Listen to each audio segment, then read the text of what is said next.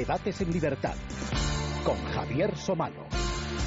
Muy buenas noches amigos y bienvenidos a Debates en Libertad. Tras la semana trágica, de la que además nos ocupamos en el anterior debate, ha llegado otra de relativa calma, y digo relativa, y ya lo iremos explicando, por lo menos en lo que a indicadores se refiere, pero es que también es verdad que ya tomamos por calma lo que hace meses era un drama sin paliativos. Y precisamente por eso voy a intentar, por lo menos es nuestra intención, mm, analizar las cosas con un poquito de distancia, porque la crisis analizada al minuto, que es a lo que nos estamos acostumbrando, pues quizá nos hace perder un poco la perspectiva. Y eso, hoy nos proponemos reposar eh, un poco el análisis. A la prima de riesgo parece que se le ha pasado un poco, un poco digo, el ataque de tos, pero sigue ingresada en urgencias y además eh, grave. Pero bueno, se le ha pasado un poco el ataque de tos aunque nunca se puede hablar, por eso mismo que digo, del análisis al minuto de la economía. Y el IBEX parece que mm, se agarra a algo en su caída y ahí anda agarrándose como puede. Y se habrán dado cuenta ustedes de que cada vez que alguien habla, con cada portada de periódico o con cada insinuación, pues otro temblor, otro temblor de tierra. Lo cierto es que hoy el, centro de atención está en el sistema financiero español, lo ha, estado durante todos estos años, pero ahora por la actualidad eh, mucho más y de aquellos tiempos de enormes concentraciones de enormes bancos y de la proliferación en todas partes de cajas de ahorros, pues hemos pasado a un país en el que quizá uno de los primeros grandes bancos empieza a ser el propio Estado. Por lo menos eh, en cuanto a números, yo creo que no sé si será el primero, pero, pero ahí andará. Pero más allá de la corriente que ustedes también habrán visto en la prensa y en la televisión, esa corriente antibancaria o bancofóbica, eh, además hipócrita. Recuerden ustedes, por ejemplo, a los eh, antibancos del 15M, que a uno de ellos le tocó la lotería y abandonó enseguida el campamento en busca de un banco. Bueno, pues eh, digo que más allá de esa hipocresía está la queja y está así argumentada y bastante lógica de que no puede ser el contribuyente, el ciudadano de a pie, el que paga impuestos y cada vez más el que cargue también con los gastos del saneamiento bancario. La pregunta es si se puede hacer de otra manera. Parece que sí, pero mm, vamos a analizarlo esta noche. Y por encima de todo, por supuesto, en cualquier debate sobre economía, hay que seguir recalcando que la primera operación eh, necesaria es podar la administración de gastos que hoy ya no son asumibles. Y, hombre, ejemplos a seguir parece que los tenemos, desde luego, aunque algunos les recuerden a Mussolini. Pero, en fin, no sé si saben mucho de historia. Bueno, esta noche tenemos eh, con nosotros para abordar este, este asunto de cómo podría ser el rescate bancario a tres personas como siempre en Debates y Libertad, pues que lo saben absolutamente todo sobre esto. Don Manuel Muela, muy buenas noches. Muchas gracias por estar eh, con nosotros. Es eh, economista, licenciado en Política Económica y en Derecho y experto en caja de ahorros, si me permite decirlo. Eh, en bancos, en análisis eh, bancario y además escribe, está en este negocio pues desde los años 70. Hace mucho, ya, somos muy viejos.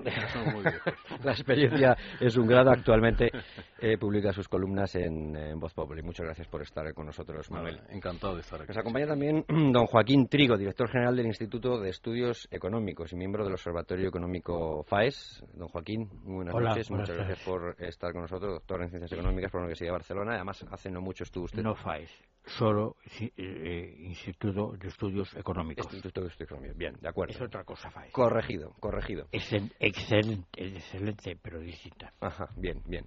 Eh, y además hace bien poco estuvo aquí con, eh, con, nosotros, con César Vidal, en una entrevista. Gracias por estar. Gracias. gracias por estar con nosotros, don Joaquín. Y el tercer invitado, invitado ¿cuánto tiempo? ¿Cuánto tiempo sin pasar? Por, por, este debates en libertad, traidor Carlos Cuesta, periodista. traidor de trabajo, porque es que no había manera de hacer un hueco ahí. Muchas gracias por. No, hombre, a, vosotros por invitarme. Que, que, era muy difícil que, que vinieras, que es verdad. Hombre, que siempre que podías venir has venido, pero esta vez tenías que venir. Queda, mal en este país alardear de tener demasiado trabajo. Pero está igual de joven que siempre, aunque ahora no le vemos por las cámaras. Más flaco, más flaco. son los tiempos. son los tiempos, son los tiempos. Pero bueno, muchas gracias, Carlos, por estar con nosotros, porque además me tienes que ayudar también a comprender un poquito cómo cómo está impactando tanto cada portada, cada vez que Reuters eh, dice algo, eh, pero luego, claro, le preguntan al gobierno y yo, pregúntenme solo a mí, pero nadie sabe cómo preguntar al que debería responder. Mm, a lo mejor es por eso, ¿no? Por lo que impacta mm. tanto, claro. Claro, a lo mejor es por eso, porque nos han cogido la medida de decir, tú publica algo que seguro que afecta. Bueno, entonces con eso hay que tener mucho cuidado, insisto, y no vivir eh, en el minuto, sino intentar hacer el análisis más profundo. Bueno, como siempre, Luis Fernando Quintero nos hará un recorrido por esta. El recorrido de la semana pasada fue terrible. No me acuerdo qué música puso, si fue algún apocalipsis o algo. En esta ocasión, eh, luego nos explicará la banda sonora. Vamos a escuchar el análisis de Luis Fernando Quintero. Sábado 26 de mayo, Bankia reconoce que el gobierno tendrá que recapitalizar la entidad inyectando 23.500 millones de euros. La crisis de Bankia desata una espiral de desconfianza que conduce la prima de riesgo por encima de los 540 puntos básicos y hunde el IBEX por debajo de los 6.000 puntos. Los rumores de rescate e intervención crecen en Europa y los líderes comunitarios comienzan a diseñar una salida para la crisis española. Llegamos al siguiente fin de semana, 2 de junio de 2012. Rajoy comparece y trata de aportar tranquilidad, pide calma y también una autoridad fiscal europea. España saldrá de la tormenta con esfuerzos propios y con el apoyo de nuestros socios comunitarios. España es un factor en esta situación, pero entre otros muchos. Ni es el único ni es el peor. Mientras, diarios alemanes como Die Welt o Der Spiegel comienzan a hablar de intervención. Dicen que el gobierno de Merkel presiona a Rajoy para que acepte un rescate. Además, comienzan a hablar de planes para Europa que contemplan integración bancaria, fiscal y política basada en reformas estructurales. El gobierno español niega las presiones alemanas, pero resta importancia que se produjera una intervención. Lo hace el portavoz de Exteriores del PP en el Congreso, José María Beneito. Pocos días después abandona la portavocía de la subcomisión del Fondo de Reestructuración Ordenada Bancaria. Llegamos al lunes 4 de junio. El G7 se reúne para buscar una solución al problema de la banca española. Comienza a hablarse de un mecanismo de ayuda indirecto. Se sugiere que el fondo de rescate vaya destinado directamente a la banca a través del FROP, evitando así la intervención del Estado español. El martes el debate sobre los eurobonos vuelve al seno de la Unión Europea y el miércoles Alemania decide que aceptaría un rescate más suave para la economía española. Mientras, en España, Linde sustituye a Mafo al frente del Banco de España y las entidades financieras continúan tratando de cumplir los nuevos criterios de reestructuración del sistema financiero. ¿Logrará el nuevo mecanismo de rescate apaciguar los temores de los inversores? Bueno, y esa especie de jazz que escuchan de fondo Luis Fernando Quintero buscando músicas, que ya saben que siempre intenta buscar una música que refleje algo, y me ha colocado aquí el amigo una pieza de un tal Carlos Abriola, que se titula En Alemania no nos creían. Bueno, luego ya veremos eso. Muy oportuno. En pasado, lo, pone en pasado, sí, vale. Sí, lo pone en pasado. En Alemania no nos creían, con lo cual suena a aviso. Bueno, y hablando de avisos, yo aviso de una cosa. Este, por honestidad, y sobre todo por no pillarme los dedos, este programa está grabado. Lo digo porque lo estamos grabando un viernes.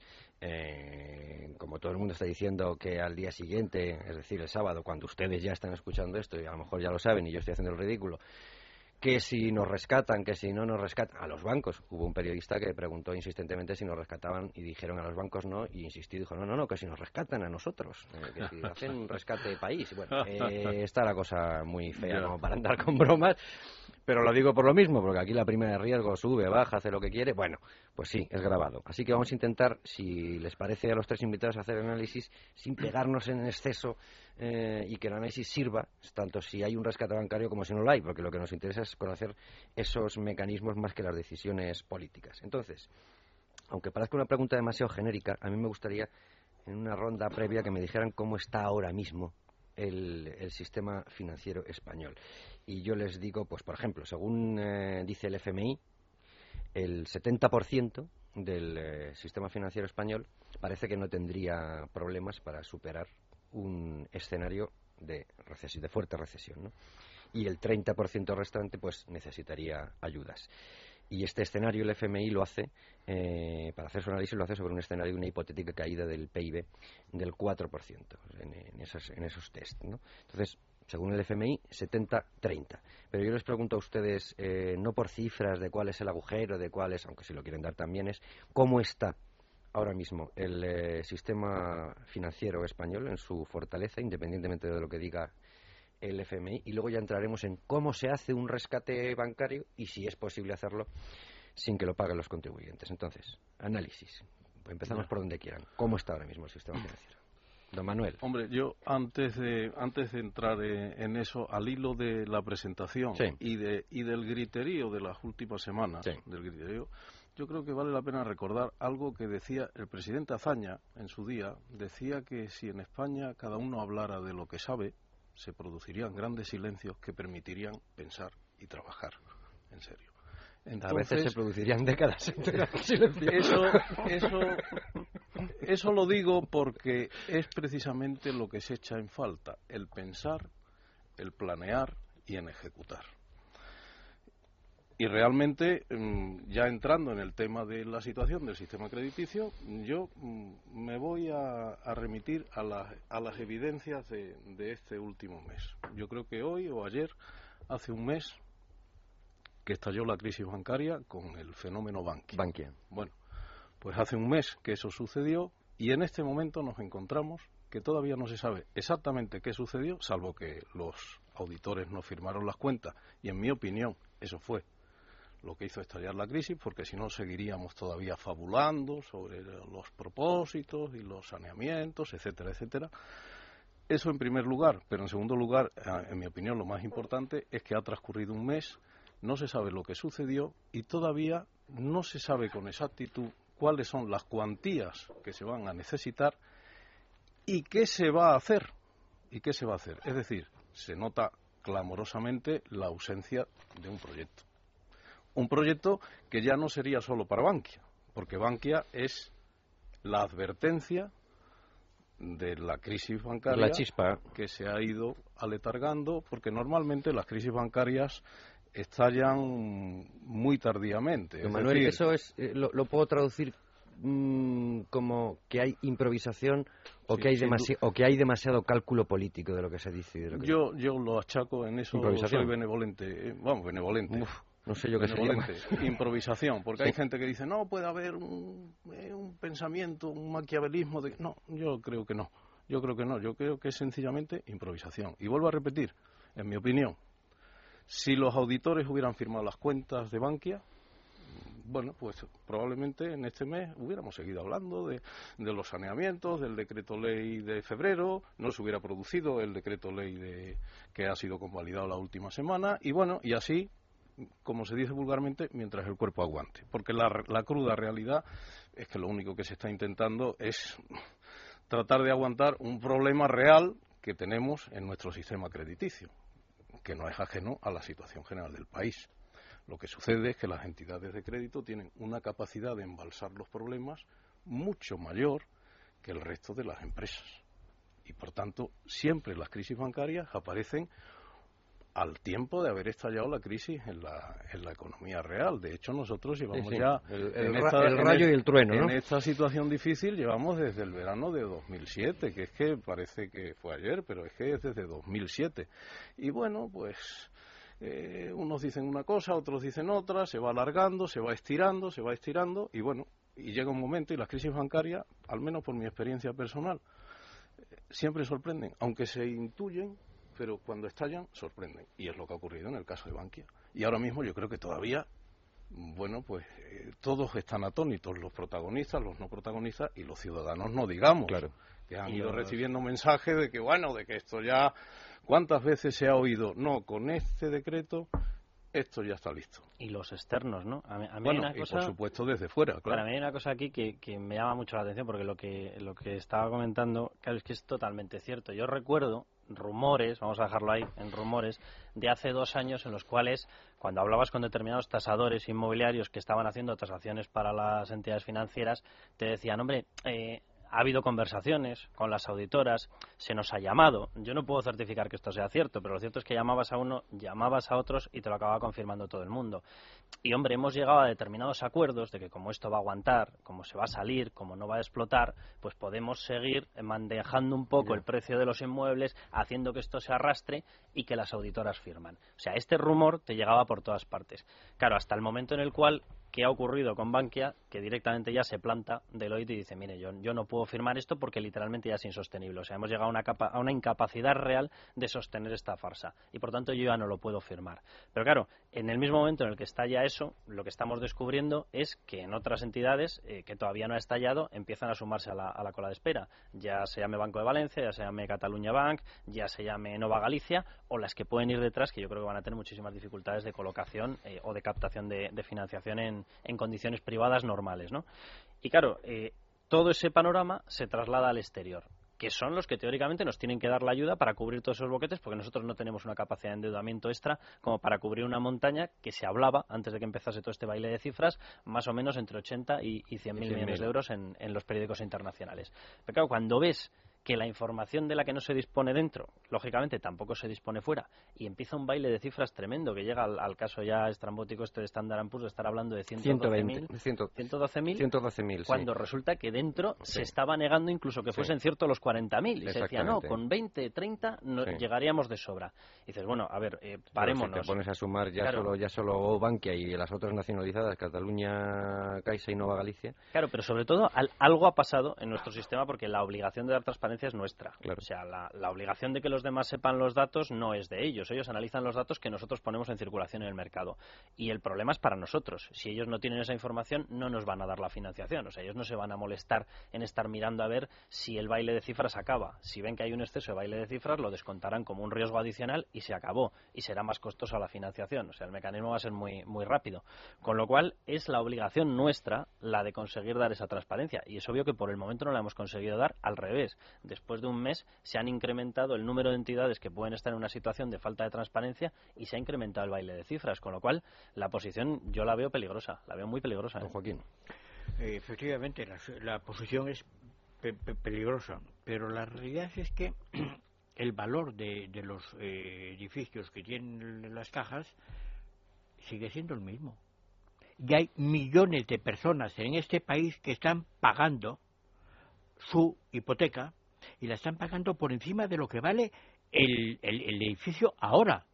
Por lo tanto, no podemos decir que eh, lo que está habiendo es un- una caída del valor de los edifi- edificios cuando los que están pagando están cumpliendo tranquilamente, ¿no?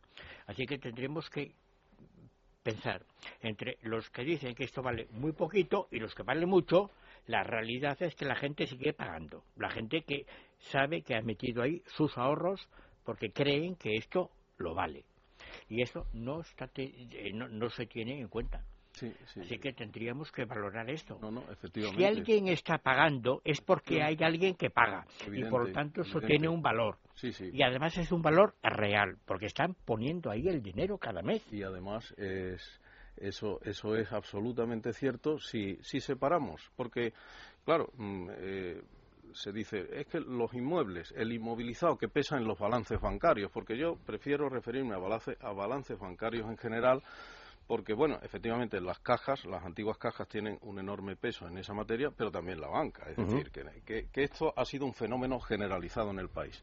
Pero qué ocurre si si se coge un balance bancario y se separa lo que podemos denominar el enorme lastre de suelo y de promociones terminadas que les pilló la crisis y no se pudieron vender, el resto de la cartera hipotecaria pues tiene todavía unas tasas de morosidad que resultan sorprendentemente bajas a pesar de la dureza de la crisis. ¿Y eso por qué? Pues porque la gente sigue atendiendo ese pago. Un español lo último que dejará de pagar es su hipoteca y la letra del coche. Eso, Exactamente. eso es así.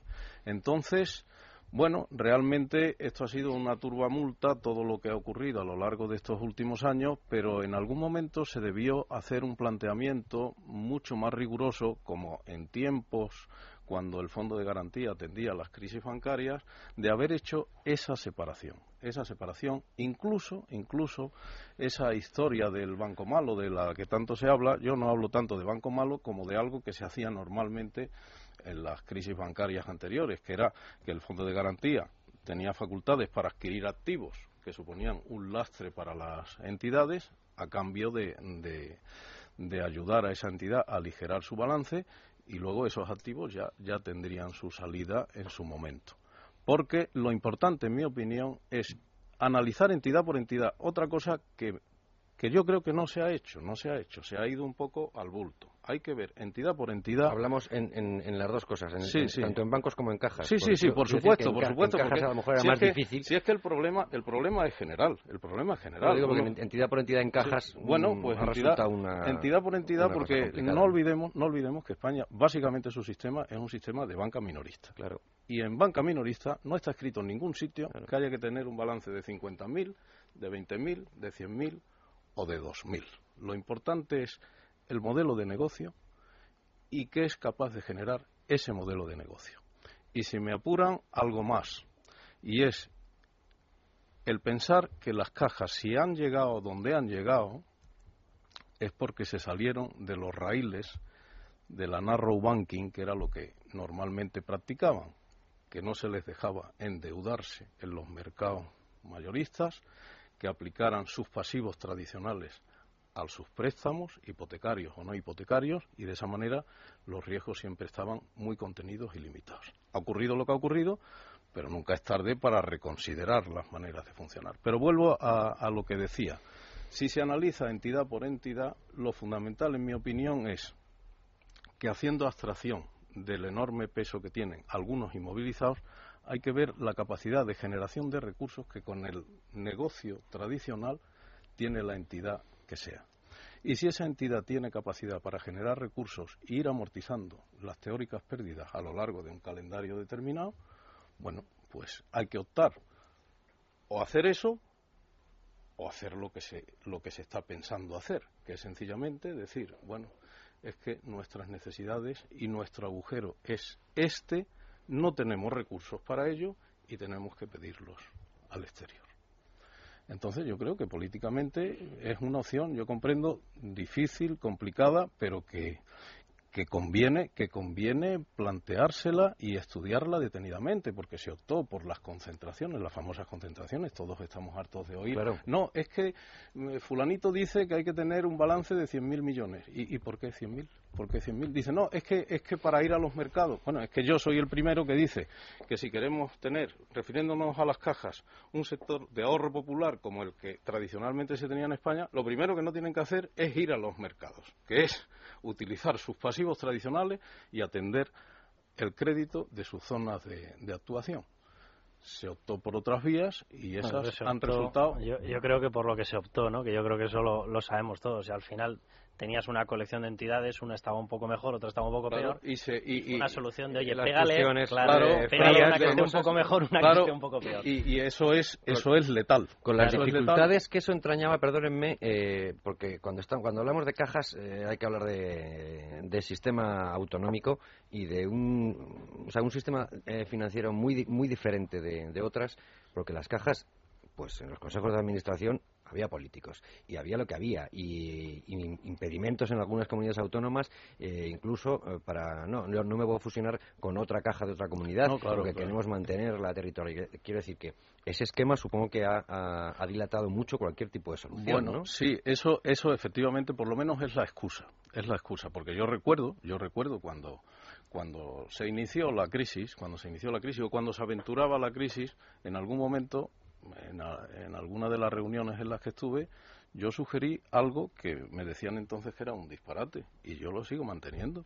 Digo, vamos a ver, digo, las cajas están en manos de las comunidades que ejercen el protectorado, el antiguo protectorado del Estatuto del Ahorro del 33, que lo tenía siempre el Ministerio, el Ministerio de Hacienda o de Economía en este caso. Digo, bueno, lo primero que habría que hacer es que el Ministerio recuperara el protectorado de todas, sin excepción, de todas y en conjunto con el Banco de España y el Fondo de Garantía de Depósitos, no existía el FROP todavía, hay que ordenar el sector con el concurso además de la Confederación de Cajas de Ahorro. ¿Te, respondió alguno de alguna comunidad autónoma eso? Porque la respuesta habría sido no, buenísima. Bueno, yo sugerí eso y, y se me dijo aquí, se me dijo en, en, esas reuniones en Madrid, dice, uh, es que eso políticamente es, es, imposible. Pero, ¿imposible por qué? Eh, eh, porque ellos no nadie lo que porque nadie, porque nadie quería, nadie quería enfrentar, enfrentar el problema de una manera, yo no digo que, se hubiera acertado, pero por lo menos me parece que era una manera de reaccionar con anticipación y de ordenar el sector, de ordenar el sector, cosa que no se ha producido. Aquí hay una pregunta que es obvia. La, eh, la capa política traducida a capa autonómica ha defendido sistemáticamente que no es cierto que haya habido una injerencia en la gestión, que se hayan trastocado los principios de correcta gestión y que ellos nunca obtenían nada de las cajas. Ya, ha sido la, defensa suya. Un momento en el cual surgen reuniones como la que estamos escuchando en estos momentos, en la cual en el momento en el que se hablaba de sacarlas de su ámbito de, influencia, la respuesta era inmediatamente no. Pero, además, esto ha sido en un lado y en otro, porque lo hemos visto en Andalucía, pero es que lo, hemos visto en Galicia, no, con Nova Galicia, con lo cual, y en Cataluña. con carácter general. Claro, lo que sucede, lo que sucede es que la responsabilidad, en mi opinión, no es que las comunidades digan, no, que yo no quiero o dejo de querer, es el gobierno central. Es el gobierno central el que tenía que haber planteado. Y yo vuelvo a repetir, yo vuelvo a repetir, eh, hay quien dice, no, es que eso estaba en los estatutos. No, no, mire usted, eso nosotros, y además ya sabemos que jurídicamente eh, todas las opciones son defendibles. Mire usted, yo en nombre de la solvencia del sistema, porque la solvencia sí que es algo que está atribuido con carácter exclusivo al, Estado, en nombre de la solvencia del sistema yo recupero el protectorado del sector de cajas, para empezar, yo no, no entro en la banca porque la banca de hecho no tenía ese problema recupero el protectorado y ahora utilizo los instrumentos que, existen para ordenarlo, Eso se puede hacer así, perdón, por la, por la Yo personalmente, eso se puede cuando, hacer cuando, por el artículo 33, quiero decir, bueno, se hace y punto. Bueno, se, han hecho, se, han, se, han, hecho otras cosas que en mi opinión han sido mucho más complejas que nos han conducido donde nos han conducido, que es transformar a las cajas en bancos. Exacto. Sencillamente pensando que eso era mm, el bálsamo de Fierabras, porque claro, es que realmente eh, eh, este es un país en el que se hacen determinadas cosas y se venden como que, bueno, esto es la solución. Yo no creo que la solución de una crisis empresarial o una crisis de una entidad de crédito se resuelva por cambios societarios o de naturaleza jurídica. Lo que hay que ver es el negocio, cómo funciona, si funciona, si no funciona, o si hacemos que funcione. Y, y realmente hemos perdido, desgraciadamente, desgraciadamente, cuatro años cuatro años dedicados, porque bueno, todos somos testigos, dedicados las entidades, ahora me fusiono, mañana cuando ya estoy terminando esto, ahora dicen que me tengo que fusionar con no sé quién. Y eso ha ido, primero, los gestores, porque yo creo que hay que distinguir entre los gestores y los que pudieran estar en los órganos de, de gobiernos de las entidades con intereses quizá no, no, no claros en el sentido de defender el negocio, el negocio al que tenían que atender. Pero digo que los gestores del sistema crediticio español, tanto de caja, de bancos en menor medida, durante estos cuatro años han estado dedicados básicamente a tareas societarias, a tareas societarias, que si ahora hago un SIP, que si ahora cuando se termina el SIP vamos a hacer los SIP ya no valen y ahora vamos a hacer un banco y bueno mm, yo como somos los humanos incorregibles, después del suceso de Bankia, todavía sigo leyendo que si a ver fulano con quién se va a fusionar, pero oiga, no hay nadie en el sistema nuestro que esté en condiciones de absorber a otro enfermo. Nadie, cuando digo nadie, es nadie. Don Joaquín, acérquese al, al, micro. Siete. Un eh, amigo alemán, recordando un viejo cuento de el sastrecillo valiente, que había matado siete de un golpe. Eran moscas, ¿verdad? Pero eran siete de un, de un golpe. La verdad es que aquí eran siete, de las cuales eran seis que estaban mal y una que estaba bien. Y estas siete se pusieron en el mismo sitio. Una que era una, una flor y todas las demás que eran una bomba. Y estas siete eh, cayeron todas juntas en, en, la misma entidad, ¿no? ¿A santo de qué? Claro. ¿Por qué se tiene que meter esas siete ahí, todas heterogéneas, de, de, la Eso, muy lejos, ¿no? Un disparate. es un disparate. ¿Quién determinó pero eso? Es que, es que se insiste. se insiste en esto. Bueno, y una pregunta aquí, a, medio camino, me parece interesantísimo, eh, Manuel, eh, ese análisis y esa decisión que se podía haber tomado. ¿Se echa de menos eh, labor del Banco de España? Bueno, yo creo que el Banco de España, mm, aquí hay que, hay que decir algo claro, y es que el Banco de España, mm, profesionalmente y la capacidad de su servicio de inspección mm, es indudable. Es, indudable. Es indudable.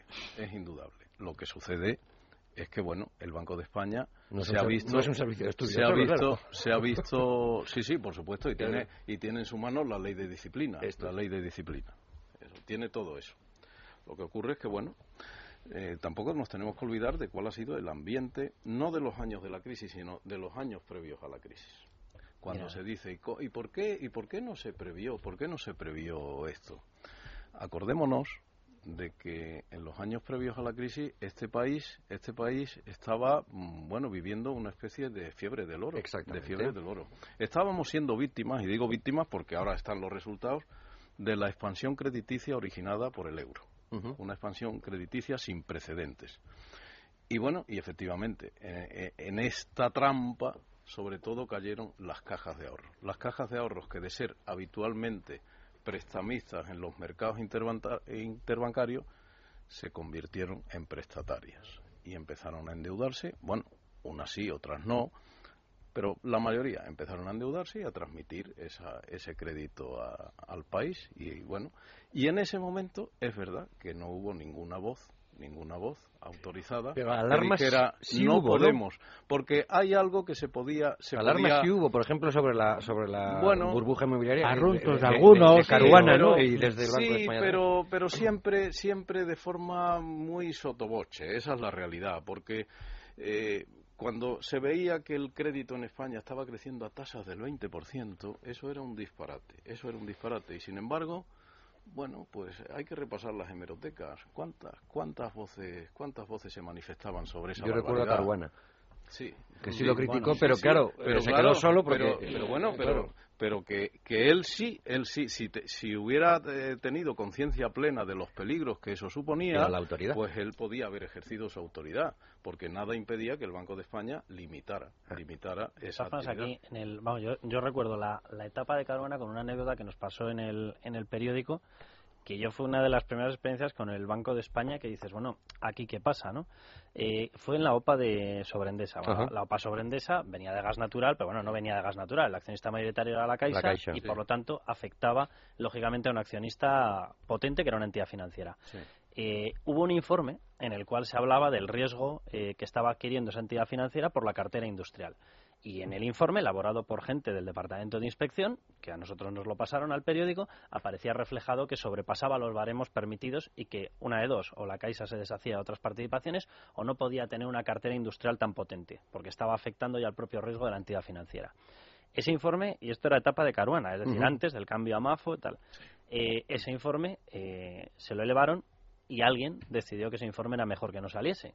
ese informe nos lo pasaron al periódico. Nosotros lo publicamos, llevaba la, cada papel llevaba la firma digital, se podía ver perfectamente el ordenador del que había sido realizado, incluso la persona que nosotros obviamente la, ocultamos. Eh, y se desmintió oficialmente por parte del, Banco de España, estando Caruana. El periódico sacó pecho y dijo que disponíamos del documento y ahí se acabó la historia.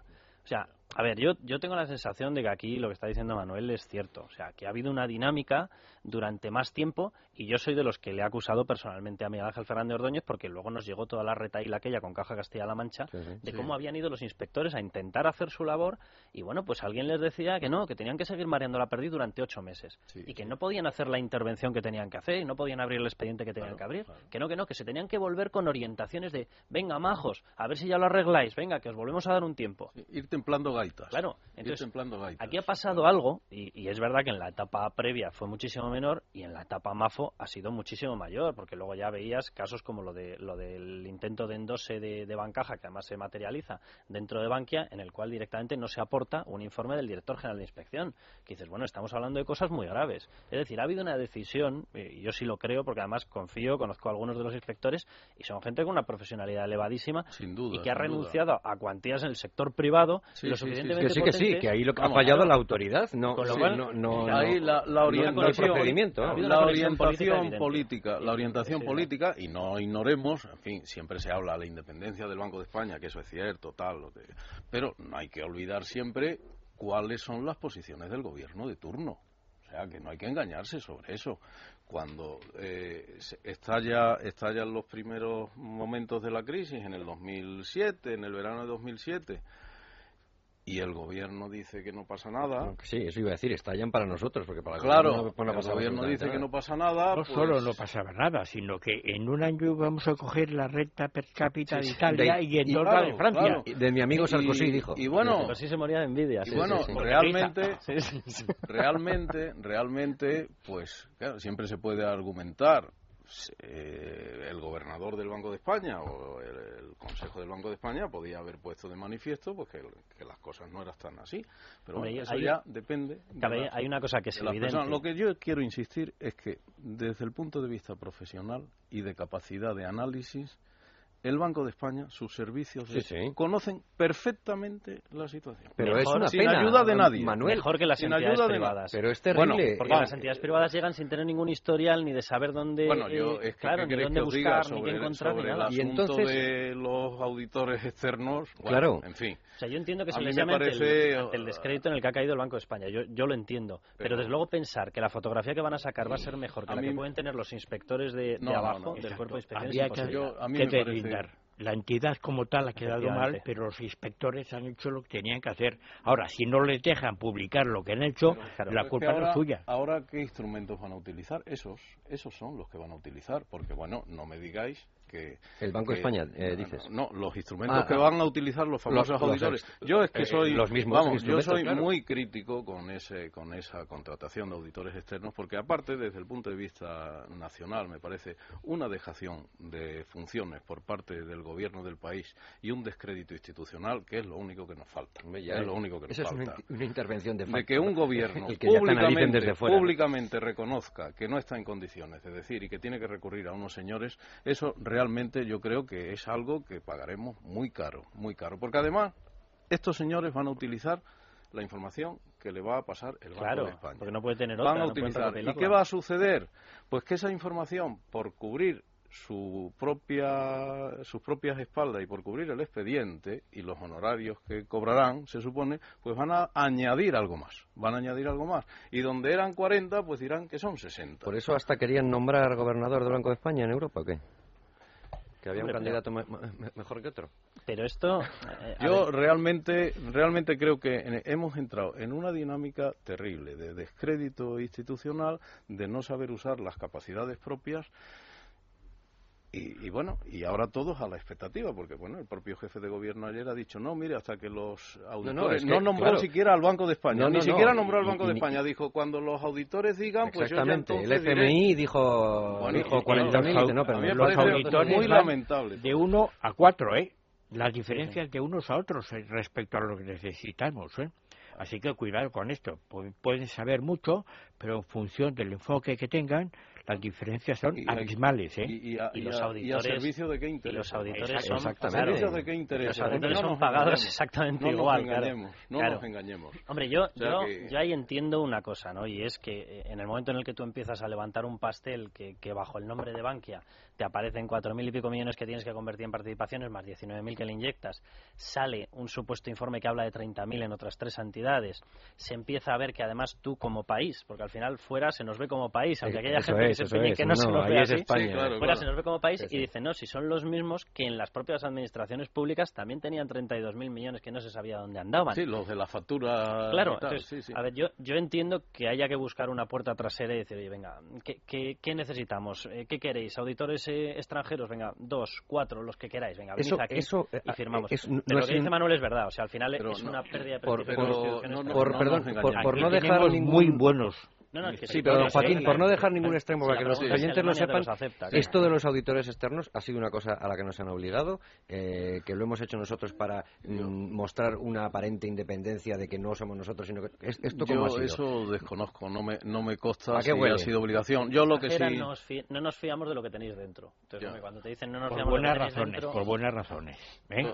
Yo eso desconozco si ha sido impuesto o no ha sido impuesto. En todo caso, en todo caso, yo insisto que el gobierno tenía que haber asumido su papel. Y su papel es defender por encima de todo que goza de instrumentos para decir cómo está su país. Llámese el sector crediticio o llámese lo que se llame. Porque desde el momento que tú arrojas la toalla en esa dirección, nada bueno va a venir. Nada bueno, Nada además, bueno va a venir. decir, Nada bueno va a venir. O sea, el que se piense, no, ahora vienen unos auditores y estos auditores van a decir algo y eso va a misa y aquí paz y después gloria, se equivoca de medio a medio. Totalmente. Se equivoca Antes de, de medio que medio. los, los eh, externos aterricen, los de aquí ya tienen 50 mi- mi- millas por delante de- del que venga de fuera. Evidentemente, evidentemente. Y los tienen en el Banco de España. Lo Claro. que pasa es que no les Pero entonces vienen maldito- simplemente, eh, Joaquín, como, como meros auditores. O sea, eh, que- co- como, si vinieran a, a- firmarte lo que tú has hecho, pero Pues para que tenga un sello de calidad externo, porque el Pues sello de calidad más interno o ya, menos. no, ya no es yo, creíble, yo pienso que más o menos, porque es que materialmente no es La posible mecánica- otra la cosa. mecánica ¿eh? es exactamente la misma que en el control de nuestras cuentas. eh, Pero, por ejemplo, en el déficit, exactamente el mismo. exactamente, se Claro, corrigió, bueno, ¿qué- pues... ¿Qué va a hacer un grupo de personas de Bruselas viniendo a España a intentar buscar a ver si el señor Barreda había dejado sin pagar la Si de una radio que Si se no había comprendemos en un nosotros. pueblo de no sé Me dónde? parece muy, Es a- muy, muy atinado eso, porque es que eh, aquí abunda, abunda además mucho la simplificación. Cuando se dice, porque van a ser, el otro día el ministro decía, pues van a venir los señores de negro o no van a venir o tal. Y yo a, una, a un viejo amigo del Ministerio de Hacienda le decía, digo, pero bueno, pero, pero ¿qué se creen? Si vienen aquí unos cuantos señores de negro y se sientan ahí en el Palacio de la Aduana de la calle Alcalá, ¿qué van a hacer? ¿Qué van a hacer? ¿Qué, qué van a hacer? Fíjate, de Es hecho, que yo- Este país es muy complejo. Pero es si es que no hay es términos- que esto no es, esto no es eh, una, una comunidad de propietarios pequeñita que llega un señor y dice, venga, esto aquí, Saque el, saque el acullá". libro de contabilidad. En Claro. todo caso se llama Claro, una claro. multipropiedad. Ya, en todo caso, claro. en todo Yo caso. creo, yo creo que hay que ser serios y tratar de defender por encima de todo que bueno que, que el país tiene que, que, que por sí mismo ser capaz de ordenarse porque aquí se ignora bueno se ignora yo yo soy de los que he venido sosteniendo que en España tenemos una crisis política y una crisis económica O sea, Totalmente, tenemos totalmente. una grave crisis institucional que encima está adobada con la crisis económica y que probablemente sin resolver la primera no vamos a resolver la segunda. Y aquí seguimos dando vueltas, bueno, concretamente, antes corto- no sé si hemos corto hablado, plazo, que corto si plazo. del sistema autonómico, que si no sé qué, que si da bien, de que hecho, para arriba, que para abajo, comprender no hay manera. Intentar comprender la crisis de las cajas sin, sin comprender la crisis política es muy difícil. Claro. O sea, está totalmente entrelazado con un- Completamente. con, unas comunidades autónomas totalmente desbordadas de gasto por unas promesas electorales que no terminaban de crecer y que empiezan a echar mano de, oye, yo no puedo financiarlo vía impuestos, que me lo financie la caja. Sí, sí. Y la obra social la convierte en una prebenda electoral. Claro. Y empieza una retaila en la cual No, lo público es se que- mezcla con la finanza y acaba en lo que acaba. Pero es que Claro, esa, esa, claro. ma- esa maquinaria de, de coronas que unas mueven a otras y que otras a otras y al final se multiplica el movimiento y se convierte en vertiginoso, eso eh, nosotros sabíamos que lo teníamos. En Europa no sé si lo sospechaban. Se empiezan a enterar cuando ahora. pusieron la lupa sobre España y dijeron, ojo, que es que aquí ¿Qué lío tienen la, la contabilidad nacional no sabemos por dónde viene, Claro, porque resulta claro. que tienen 17 estados. Mira, el primer No, no, es sitio- que eso, Y todo repetido. Entonces, Sí, sí, ¿qué sí. es lo que me vale? ¿Tú le debes a esta autonomía, a esta a ti? ¿Qué es esto del cupo vasco? ¿Cómo va esto de...? Javier, el primer debate en el que yo recuerdo que se abordó el tema autonómico, no es por hacerte la pelota, pero fue en un debate en libertad hace seis años. Hace seis años, que recuerdo que estaba Álvaro Nadal, no sé si seis o cinco. Y salió el tema ya famoso de, y se habló del tema financiero. O sea, dentro de España la gente, claro que no teníamos los números, porque los números quien los tenía que tener era el Banco de España. Y bueno, pues cada uno jugaba lo que jugaba. Pero, pero que había una sensación de que las administraciones Claro. públicas autonómicas estaban llevan- llegando a una incapacidad de incrementar su Evidente, gasto. Y sin embargo seguían subiendo el listón Claro. del gasto y que de algún sitio tenían que estar sacándolo, era obvio. Era obvio y se veía. No, Y en Europa no. En Europa, lógicamente, esta percepción la han empezado a tener ahora cuando han Ahora, visto las cifras ahora, plasmadas. claro, claro. Entonces No, no. ahí sí que es verdad que lo que dice Manuel ti- tiene toda la razón. O sea, pensar que ahora estos señores que acaban de descubrir el problema van a venir aquí, nos van a abrir la caja y van a encontrar de todo. Un, alemán Pero que bueno. llega aquí y diga, caramba, con la mitad de población tienen estos señores 8.100 y pico Ah, ayuntamientos. no, no, y- Eh, y, no sé cuántos Sí, diputados. que diga, no sé "Ca- cuántos". caramba, ¿cómo un ministro de defensa ha pasado a ser presidente de una caja de ahorros? Pero, Pues pero claro. bueno, pero, pero por ejemplo, pero, pero hay una cosa y es aplicando, también. aplicando un criterio meramente empresarial. Si tú tienes una empresa con problemas, ¿qué es lo primero? ¿Qué es lo primero que haces? Que haya unidad de dirección, unidad de dirección para tratar de resolverlo. Bueno, pues España es un inmenso problema. ¿Y quién puede asumir esa unidad de dirección? El gobierno nacional. El gobierno nacional. Yo recuerdo, pues no sé, me parece que fue hace un año, o- sí, o poco más, que como siempre he sido crítico con el modelo que tenemos, y e insisto en que no, que el Estado en España tiene que tener otras características, pues yo, hablando de los gobiernos de unidad o de concentración o tal, yo eh, planteaba, digo, bueno, lo primero que sea un gobierno de gestión y lo, una de las primeras decisiones que tiene que tomar es hacer, recuerdo que lo, de, lo escribí así, una ley orgánica poniendo en suspenso determinadas instituciones autonómicas y recuperar competencias para ordenar el país bueno, la que se armó con aquello, luego me llamaron de no sé qué sitio, tal, digo, bueno, pues mire usted, si ustedes tienen una fórmula mejor, pues ya me la contarán. Y ha, pasado un año, ¿y cómo estamos? ¿Cómo estamos? Mm. Es que en tanto no se recupere de verdad la unidad de dirección del país, por eso aquí viene un alemán o un belga con el mandato de la Unión Monetaria a ordenar esto, y bueno, y ese pobre señor se irá espantado a los dos meses porque no hay manera de que puedan hacer nada. estaba comentando Manuel antes y, tenía razón. Al final, la banca que tenemos tiene un modelo que no se ha cambiado por el hecho de que se reestructure, por el hecho de que se le echen paladas de dinero encima y tal. Y ese modelo es un modelo que lo liga perfectísimamente y directamente a, la evolución económica que tenga nuestro tejido doméstico. Entonces, claro, dice, bueno, ahora nos van a dar un rescate, ¿vale? Nos van a inyectar lo que sea, 40.000, 50.000 millones, lo que acaben decidiendo después de analizar todos esos datos. Pero claro, yo estaba mirando lo que se supone que marca un poco el porvenir económico de aquí a seis meses, siete meses, los indicadores avanzados que tiene el Ministerio de Economía. Claro, tú los miras y dices, por mucho dinero que nos echen encima, ¿cómo va a incrementar su actividad una entidad financiera para conseguir sacar adelante el negocio que no se acaba hace un año y además devolver el préstamo que le van a hacer de una manera o de otra. Bueno, y empiezas a mirarlo y miras, bueno, el, el indicador general eh, de, de, avance de comportamiento económico, lo que sería el equivalente al PIB, está marcando una caída del 1,4 negativo en estos momentos, mucho más allá que lo que está eh, en estos momentos plasmado en las previsiones económicas del gobierno. El consumo de energía cae un 3,2, el consumo de cemento cae un, un 41,1, el comercio al por menor cae prácticamente un 10, la matriculación de vehículos de carga cae un 28,4 y la financiación del sector privado está eh, en negativo en interanual prácticamente de cuatro puntos. Dices, no, que no, con este bagaje, no, claro, con, e- esto vamos a fabricar un negocio que sea capaz de... No, pues, con este horizonte, es que, es que eh, el horizonte es de, profundísima depresión, de profundísima, y, y desgraciadamente es un horizonte largo porque nuestro tejido productivo está devastado excepto el País Vasco y Navarra, que tienen un tejido productivo muy parecido al de las economías centrales de, la Unión. un sistema autonómico que las hace receptoras de fondos. Bueno, no, no, yo, yo, yo creo que no. Yo creo que el sistema autonómico es posible que ayude, pero el País Vasco y Navarra tienen ya una tradición industrial. Oye, pero el último informe que ha hecho gente de la agencia tributaria habla de que el País Vasco está recibiendo 1.820 millones de euros adicionales que no le corresponden porque ha jugado a política en esto de la financiación bueno, estos, eh, la realidad es que estos están en tasas análogas a la media europea, tanto de paro como de consumo, como de todo lo demás. El resto de España ya estamos donde estamos. No, pero yo a lo que iba, y, decías tú, Carlos, ¿cómo es posible que con este, con este horizonte, se pueda pensar que... Claro, lo primero que no se puede pensar, creo yo, si llegan esos famosos fondos, que esto es como eh, que llegarán o no llegarán, se supone que sí, pues claro, pensar como se está diciendo y como se dice en las propias normas. No, mire usted, se, va, se van a recapitalizar las entidades y el que no tenga capacidad para obtener recursos eh, privados, pues se le dan recursos públicos en forma de préstamo al 10%. Bueno, eso es francamente una mera huida hacia adelante, como lo fueron los préstamos cuando se constituyó el FROB, porque algunos ya decíamos que esos préstamos no serían devueltos, porque no hay capacidad, no hay negocio bancario para generar recursos y hacer frente a esos, a esos pagos.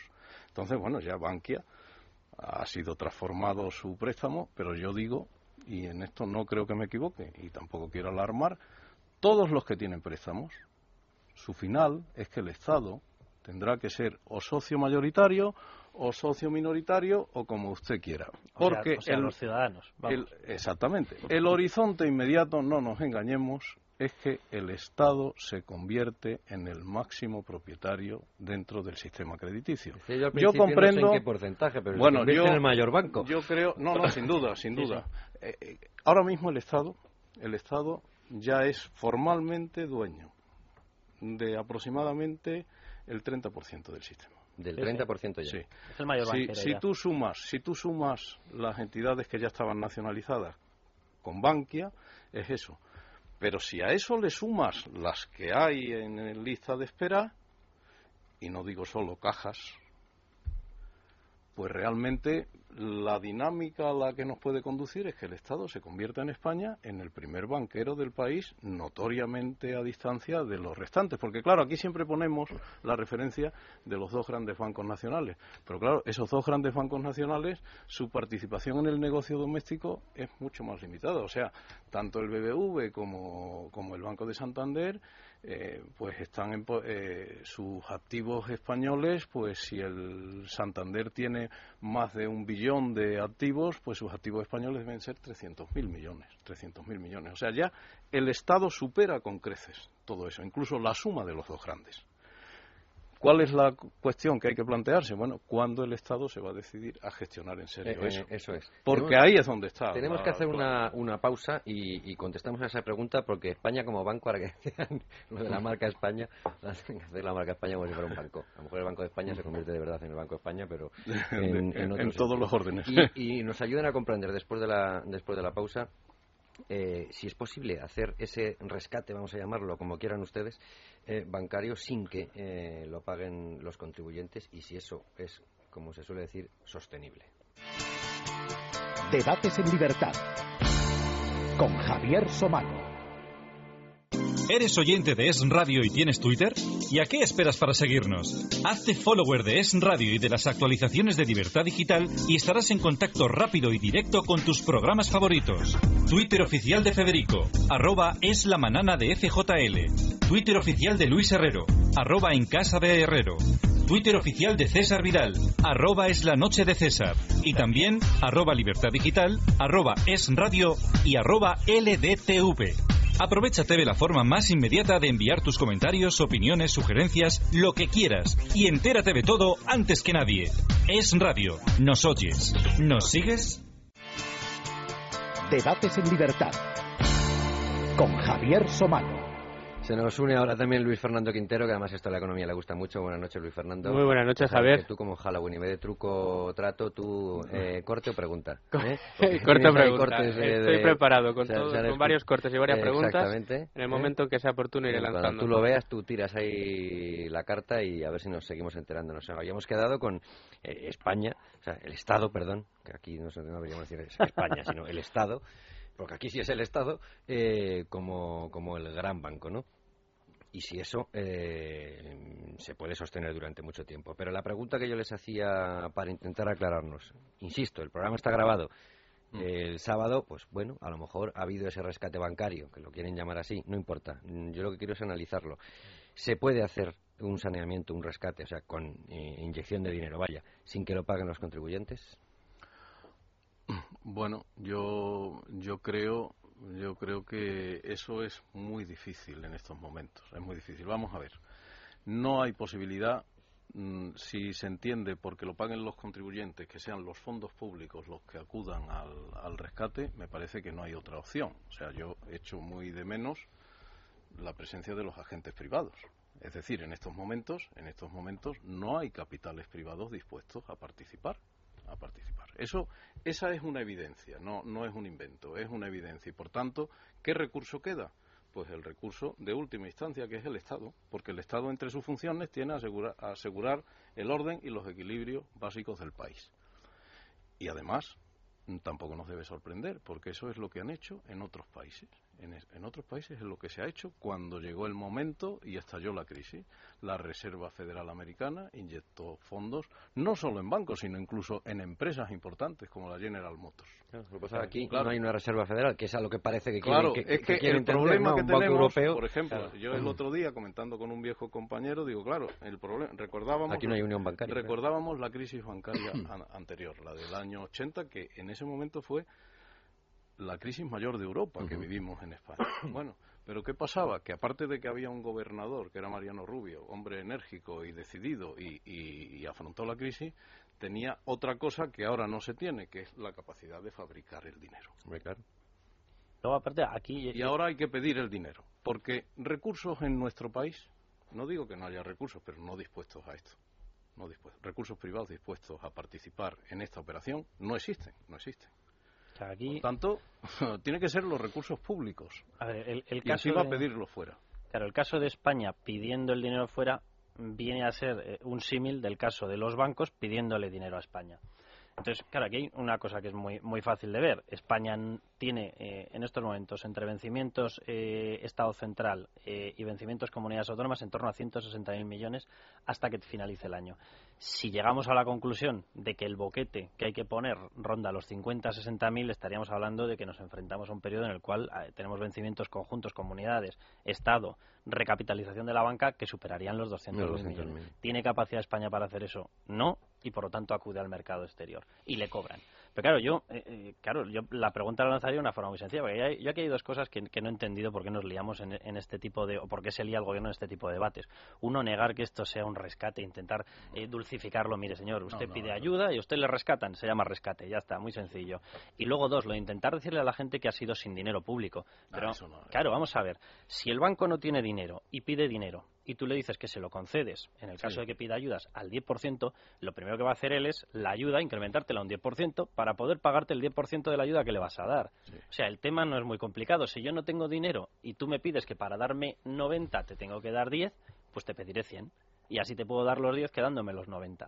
O sea, la cosa es muy sencilla. Si yo necesito dinero, pues tendré que pagarlo y si tú me pides intereses, te tendré que pedir para podértelo devolver. Entonces, claro que va a ser con dinero público. Es que no puede ser de otra manera. Joaquín. Hay variantes, ¿eh? Eh, Estoy de acuerdo con lo que dices, pero hay variantes. La Unión Europea no puede dar dinero al- al- al- al- al- a los estados, pero sí que hay una salvedad. Hay un par de eh, in- instituciones eh, de la Unión Europea que pueden recibir financiación del Banco eh, Europeo y luego cedérselo a los a los, a- los países, ¿no? Con, con lo cual no hace falta que esté recibiendo nada de la Unión Europea.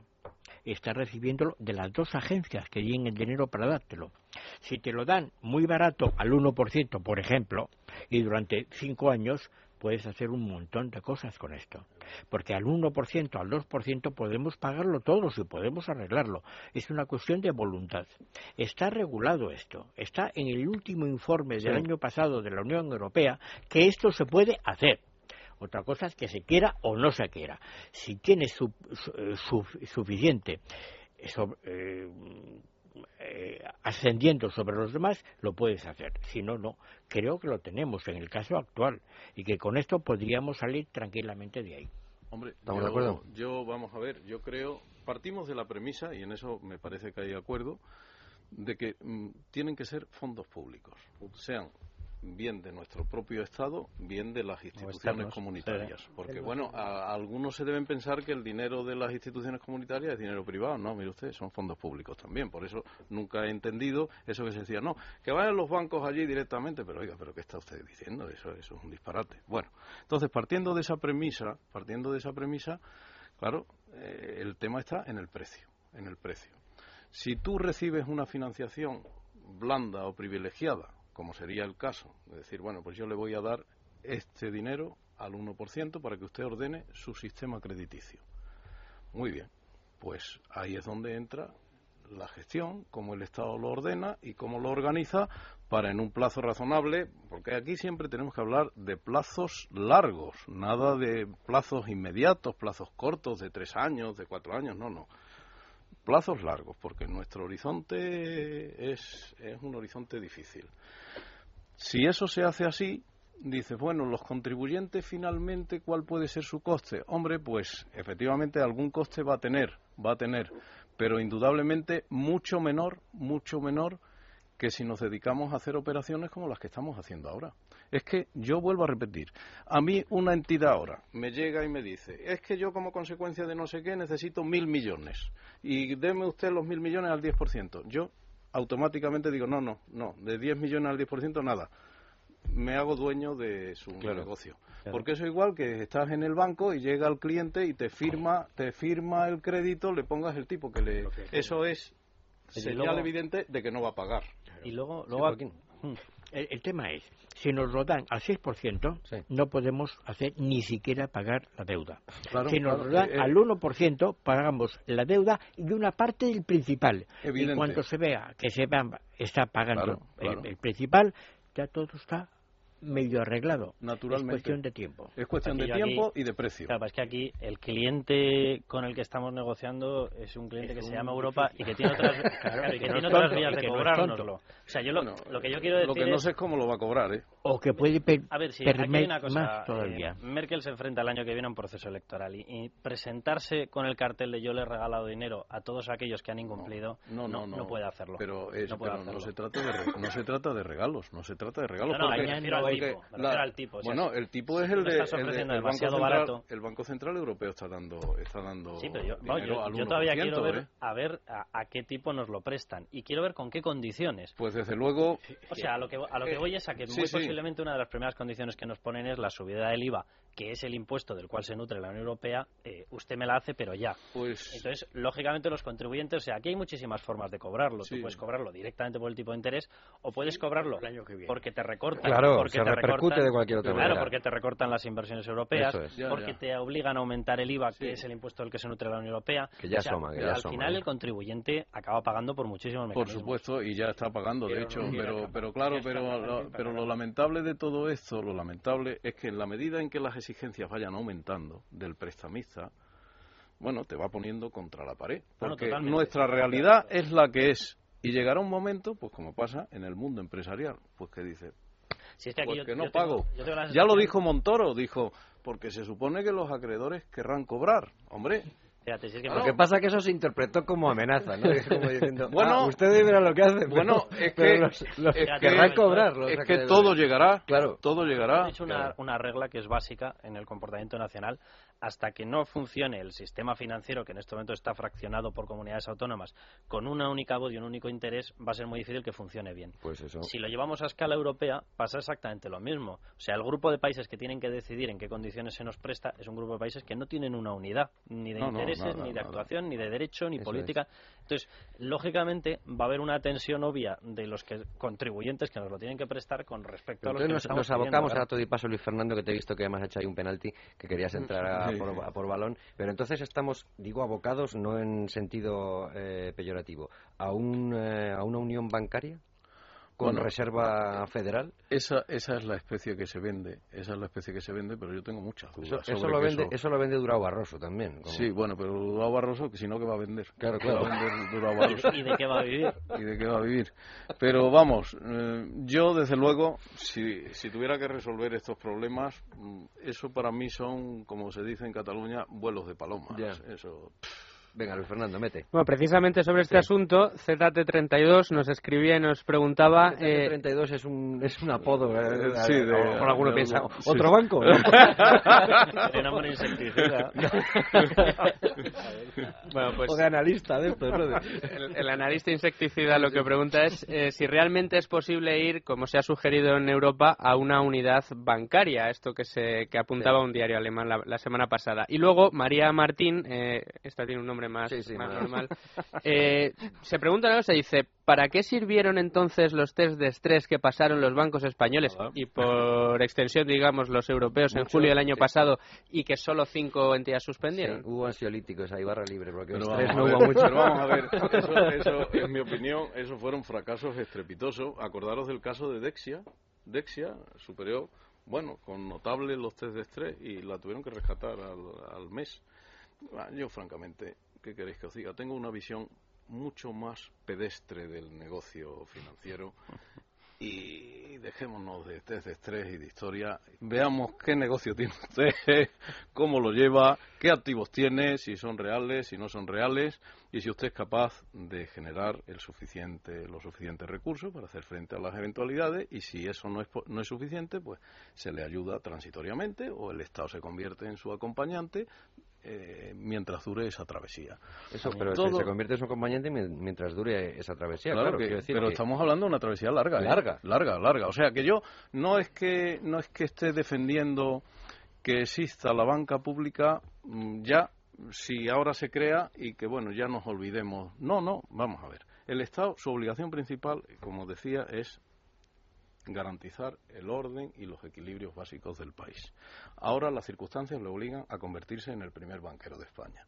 Bueno, pues eso, eso supone que tiene que gestionar, porque ¿cómo es posible que todavía estemos oyendo declaraciones de responsables públicos que dicen que no llega el crédito? Oiga, pero si usted ya es dueño del 30% del sistema, ¿qué ha hecho usted estos dos años? ¿A qué se ha dedicado usted estos dos años?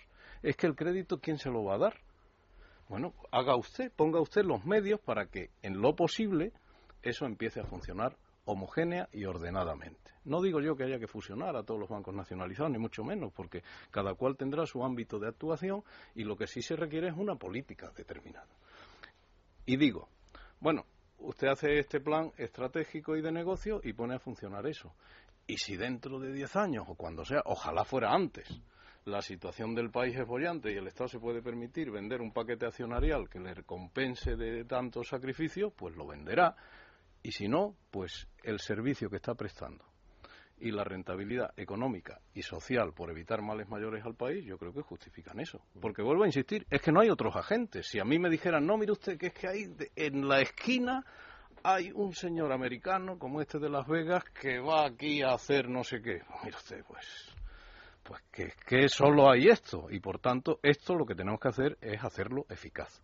Yo eso es lo que he hecho en falta, que llevamos aquí mareando la perdiz mucho tiempo con entidades ya nacionalizadas y que no llega el crédito.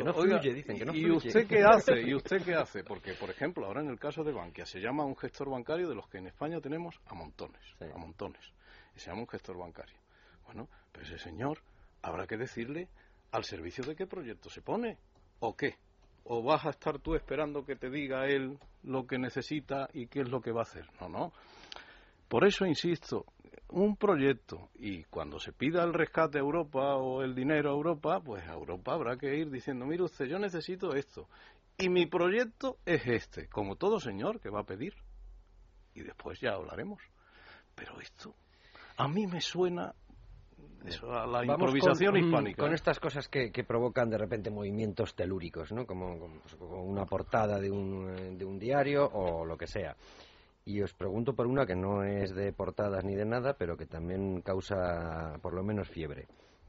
Ahora resulta que BBB eh, positivo, ¿no? Pero con sí. ah, perspectiva la, negativa. rebaja de... escalones menos. Nuestros amigos de Fitch. Sí, sí. Eh, todas estas cosas que cuando parece que está No, alguien es. respirando, y yo me imagino a Mariano Rajoy eh, respirando después de dar una disertación sobre presuntos brotes verdes, aunque no lo llame así, y le digan, eh, que nos acaban de bajar... Eso es eh, terrible, ¿eh? es terrible. eh, No, es que es así. O sea, a mí, claro, aquí hay una especie, o sea, el, el político pasa a pensar que eh, si yo he conseguido oxígeno para tres meses o cuatro meses, van a tener que salir las agencias de, de calificación con botellas de champán a celebrarlo pero, por las calles. pero nos lo creemos, lo de las agencias de calificación, quiero decir... eh, A ver, si yo lo que me creo... Lo veces han estado creo- por debajo, eh, No, claro. calificando más positivamente de lo que se O sea, yo lo que me ¿no? creo es que van totalmente por detrás y van reconociendo la información a medida que se va haciendo O sea, que este estamos, mucho- o sea, que estamos mucho las- peor. A ver, aquí hay una cosa, aquí hay una cosa que es evidente. Yo, yo, tú eres una agencia de calificación y dices, vamos a ver, ¿cómo estaba la semana pasada el país? Y dices, entre deuda pública y privada, el 363% del PIB. Bien, va- vamos bien. Vencimientos públicos, eh, lo que decíamos antes, 160.000. Están solicitando un rescate. Dice que se lo van a dar, ¿vale? Entonces le tendré que sumar más deuda. Claro, Claro, claro, y, claro. un- y a un coste que le pondrá el de mercado. Claro, claro, por claro. lo tanto, gastos financieros, si tenía 29.000 millones, le tendré que sumar.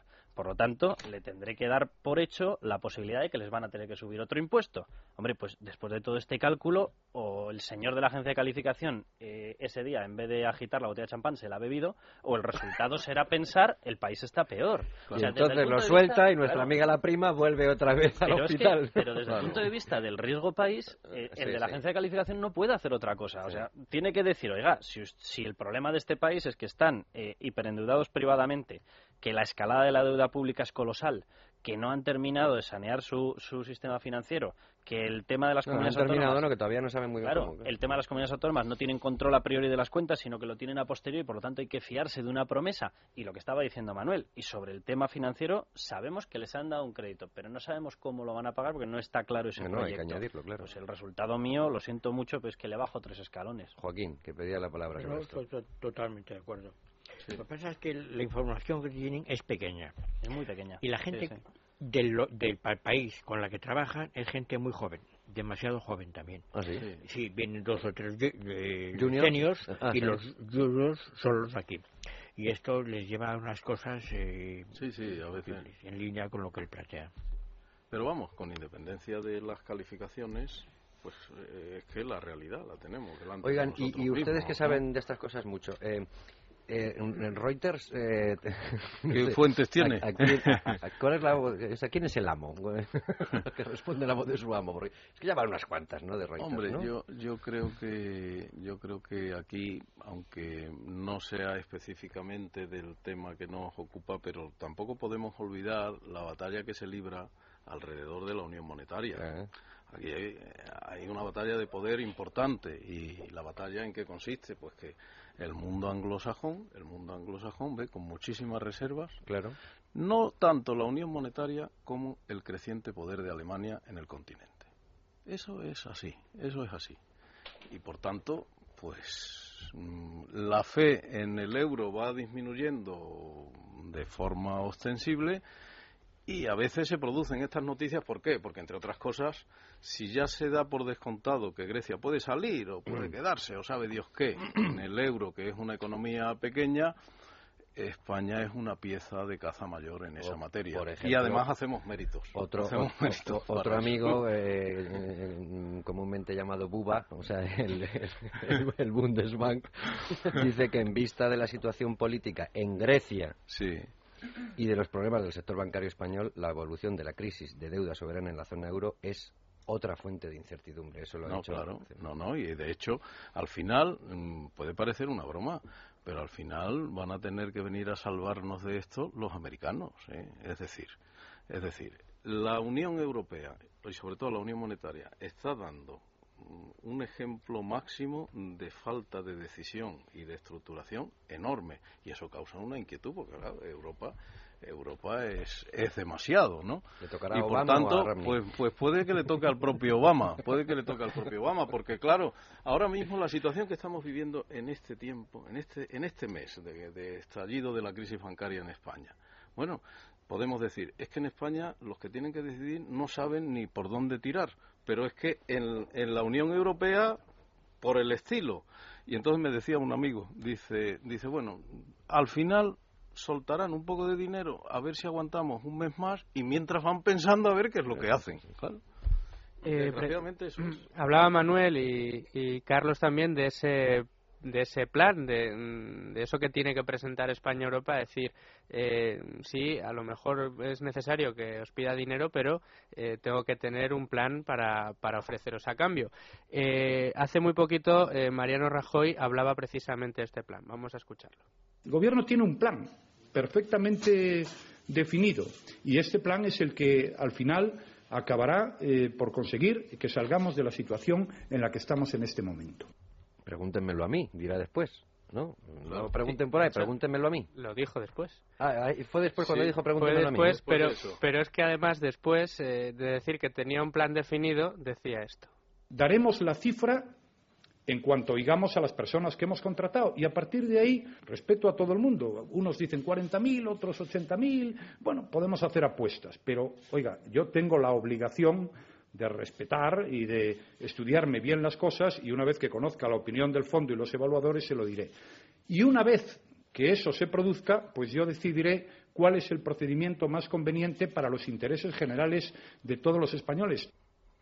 ¿Tenía el plan o no lo Está bien porque dice yo, yo, yo. No. Me, ha, me ha gustado lo de a, a los que hemos contratado. Sí, sí, a los eh, que son los auditores estos, claro, los que hemos contratado. vez nos enteraremos de deduce- por, lo que cua- se deduce que, que es el jefe. por cuánto, sí, sí, los Claro. hemos contratado. No, pero bueno, es que pero es por que... cuánto nos salen pero los que- auditores. No, y, luego, y luego aquí hay una pregunta, porque los auditores. Y, y yo defiendo que en la situación actual en la que se estaba, dice, a ver, el Banco de España con la actuación de MAFO ha trascendido las fronteras, ha habido además eh, informaciones por todas partes, no, no lo podemos presentar fuera. Hay que coger a quien sea y poner aquí la mascarada. Pero, pero bueno, a nadie se le escapa que si estos auditores vienen y hacen su trabajo de una forma muy dura, a lo mejor el siguiente país no los contrata. Digo, ¿sabes? Porque Ya, si de veras estos ya. se dedican a ese Sí, que tipo de si cosas... su currículum eh, Claro, y dan la a lección de que yo fastidio sí, demasiado al que sí, paga, sí, pues a lo mejor sí. resulta que el siguiente que me tiene que pagar casi decide que coge a otros más, más Claro, volubles, eso ¿no? ya- Ya, ya, Claro, ya, entonces, ya. bueno, pues eh, a ver, yo tengo toda la sensación de que lógicamente ellos están negociando esa cifra, de que se aproximará muchísimo a la del FMI, porque ya hemos, oído, 40.000, ya hemos eh, oído nombrarla muchísimo por todos primero los responsables. al señor Botín, que fue Claro. el que dijo los 40.000. Luis de Guindos Sí, también aludió a ella, el FMI casualmente lo publicó el dato justo cuando estaba todo el baile de cifras, Luego etcétera. ya salió López se- Santa María López que se le fue mucho la cifra. El papel lo aguanta todo, ¿eh? Esto el papel es lo aguanta que- todo. Yo no me atrevo a aventurar nada porque en función de qué El criterio... propio FMI no se atrevía a aventurar, ¿no? Que tenía toda una serie de escenarios y ahí oscilaba entre Hombre, 40.000 80.000 lo- para que se pudiese lo- ampliar. Lo que no tenemos que perder de vista es que tenemos un problema de envergadura.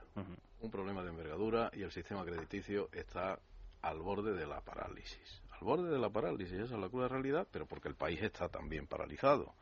Y por tanto, esa máquina hay que echarla a andar como sea. Hay A mí, que echarla a- andar. mí la parte que me preocupa es la, o sea, la, la primera yo creo que ya más o menos está identificada.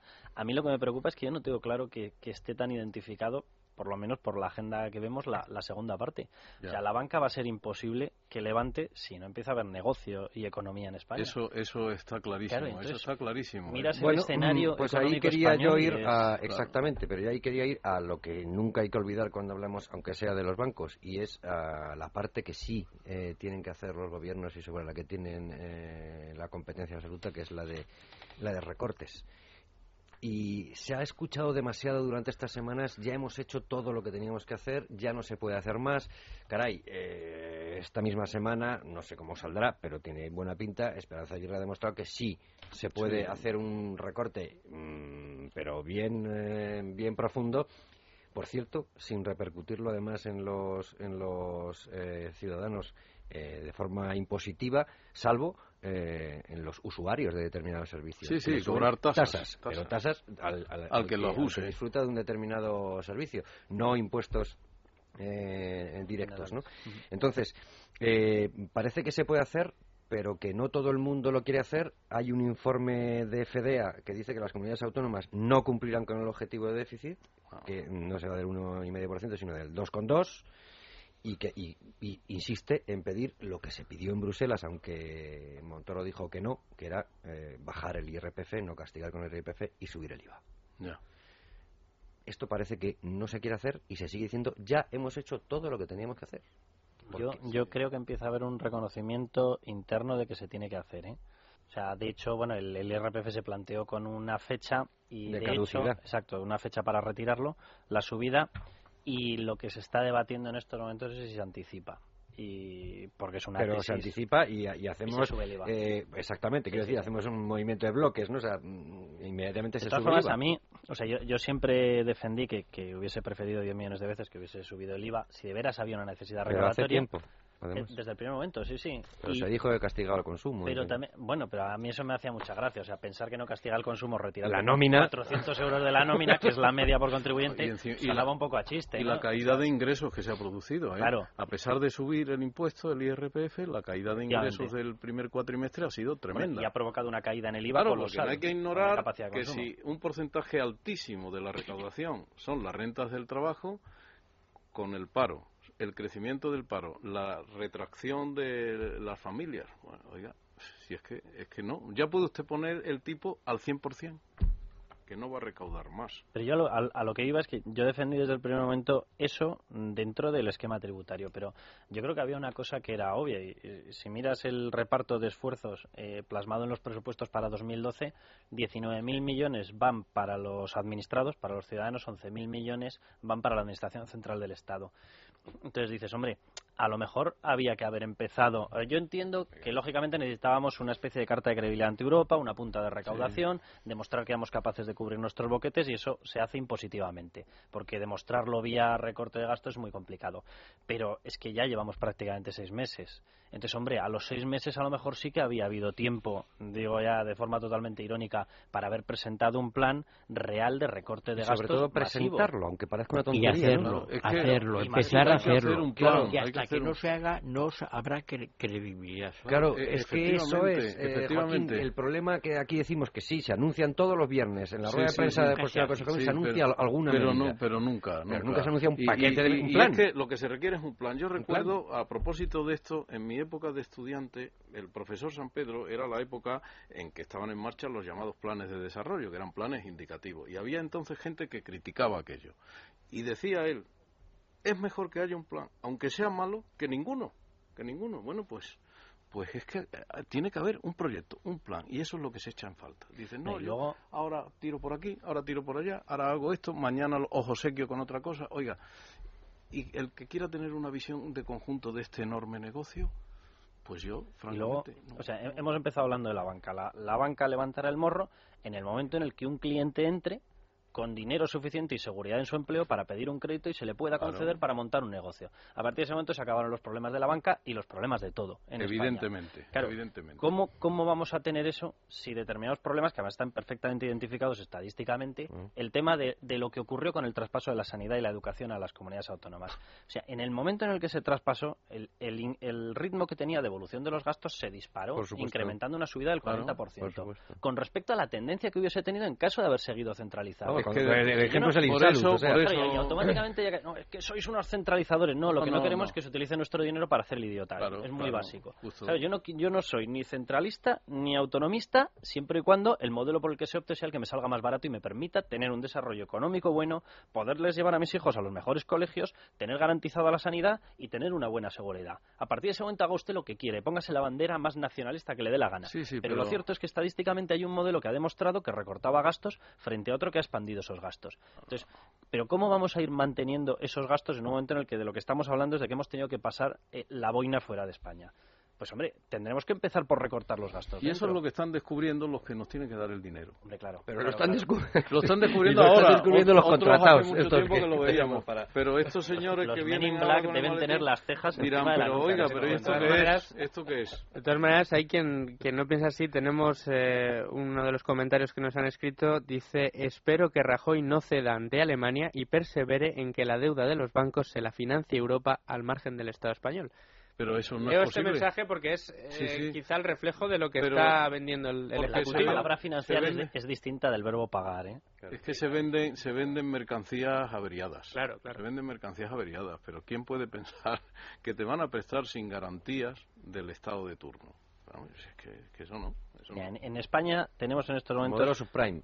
tenemos 78.000 cargo- 78.000 cargos electos, que han desembocado en un total de más de 450.000 puestos que si le incorporamos a los cargos electos, los altos cargos en empresas, entes, organismos autónomos, etcétera, cargos de libre designación derivados de todos ellos, 450.000. Siempre sale por ahí el típico iluminado en un debate que te dice, pues en Alemania tienen más. Pues mira, en Alemania no sé si tendrán más. Para empezar, hay muchas estadísticas que Son más que no, ricos. pero segundo, no tienen el problema de déficit que tenemos nosotros. Por lo tanto, si son más ricos y lo pueden pagar, pues enhorabuena, como si quieren tirarlo al río que les dé la gana. Pero nosotros es evidente que no lo podemos pagar. Teniendo eh, menos de 17 millones de cotizantes, según el último dato, ¿nos podemos permitir 450.000 personas que son cargos designados, más cargos electos, más políticos? ¿Nos lo podemos permitir? Pues yo lo dudo muchísimo, la verdad. No, claro. Lo que pasa es que se reconoce, se reconoce toda esa situación y el fracaso del modelo, pero nadie da el paso adelante de intentar cambiarlo. Eso, eso El es problema así, es que hay que dar así. un paso, no 17. Y Claro. aquí estamos empezando por uno de esas 17, la Comunidad de Madrid, que sí, Sí, parece sí. que los dé, pero que no creo que tenga mucho efecto contagio. Pues de momento parece ninguno. que no. No lo parece. Hay que De momento, pero, pero, Sí, pero, hay que... eh, no sería mejor que el primer paso lo diera Hombre, la Administración lo lógico, Central. Lo lógico es que el primero sea el gobierno nacional el que planteara el cambio del modelo. Hay uno de los comentarios precisamente en esto que decíais, dice, ¿qué pensar un alemán que venga a España y vea que tenemos 300.000 políticos más que ellos con la, con la mitad de población? Es una de las reflexiones que hacía respecto al... Hay un, hay un estudio buenísimo, me parece que eran dos profesores del Instituto de, Empresa, que comparaban eh, el desarrollo de los países viendo las páginas de boletín oficial que tenían. bueno, la, bueno, la comparación, Sí, sí, la comparación daba que Cataluña tenía más páginas de boletín oficial eh, anual que Alemania. Entonces, claro, a partir de ese momento... toneladas de normas que se producen aquí. Es una diarrea legislativa terrible. A, qué nos hemos dedicado aquí? Si es que... es mal que ya son electrónicos, no hay papel. Porque cuando había papel, alguno aprovechaba también. Sí, para tener el negocio de la imprenta. Claro, claro, claro. algún que aquí... que estaba por ahí. Sí, sí, sí. Pero, no, pero realmente es, es, un problema de gestión y de ordenación de lo público que, que hay que hacerlo. Pero yo siempre que digo esto, siempre me pregunta, ¿y quién lo va a hacer? ah, bueno pues desde luego mm, o España enfrenta ese problema o no salimos del lío, no salimos del lío, porque eso nos condiciona. El alemán que viene dice majaderos y, se va, y se va.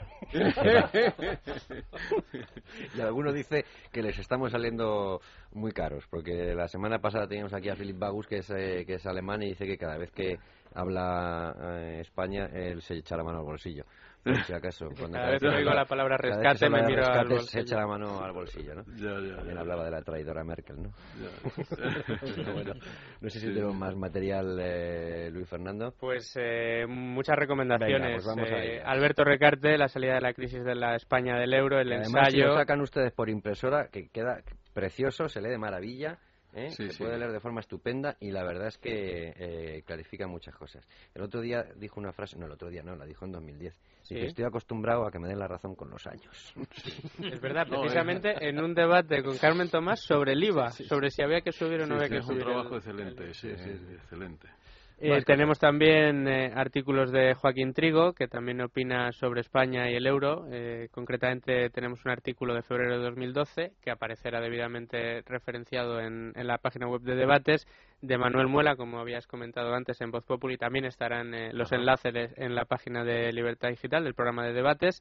Eh, hay un artículo muy curioso eh, de uno de los invitados que tuvimos aquí hace poco, Luis Torras, hablando de China, pero este asunto también le interesa, aparte en su vida profesional se dedica precisamente a esto de, de los bancos y tiene un artículo de junio de 2010, dice Luces y Sombras sobre el FROP que precisamente adelanta algunas de las cosas que pueden llegar a pasar o que podemos llegar a ver. Reci eh, vas a decir y sombras sobre los bancos chinos. Porque... claro, eh, FAES 2011, cajas de ahorro Too Little, Too Late. Ah, eh, es un estudio también muy interesante que vamos a referenciar. Joaquín Trigo, en noviembre de 2011, España entre la deuda y el paro. Un libro que vamos a recomendar de 2010 de Juan Rosell y de nuestro invitado Joaquín Trigo y después de las crisis que y artículos como el de Raga, de Hispanobonos y otros adornos, Cristina Losada, las confesiones de Mafo. No hemos hablado de los hispanobonos casi, casi mejor, porque ni de los eurobonos, que ahora ya resulta que los ha pedido y se estaba durmiendo Merkel y se despertó. Dijo, ¿Cómo? ¿Ha dicho eurobonos? Claro, yo comprendo que los mitos son muy... Pero, esos son pura, eso es pura filfa. No ya, ya tenemos que terminar, una pregunta más. ¿Tenemos que tener miedo al resultado de las elecciones en Grecia? Sí, yo tengo la sensación. Yo, miedo no tengo. Miedo no tengo porque.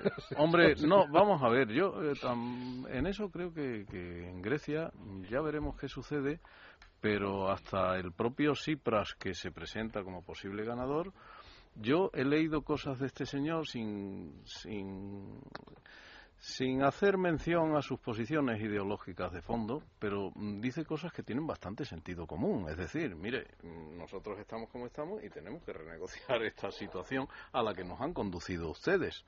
Y yo no me quiero salir de nada. Yo entiendo que estoy en un club en el que tenemos que ser solidarios. Es decir, yo no veo que las cosas sean tan dramáticas como parecen. Pero, en el supuesto, y termino, que si Grecia por alguna razón saliera de la Unión Monetaria, el que se piense que es que Grecia al día siguiente se va a hundir en el Egeo se equivoca. Se equivoca porque Grecia tiene una posición estratégica excepcional y no va a quedar abandonada. No va a quedar abandonada. Ya veremos quién la auxilia. Yo ya me imagino quién la va a auxiliar.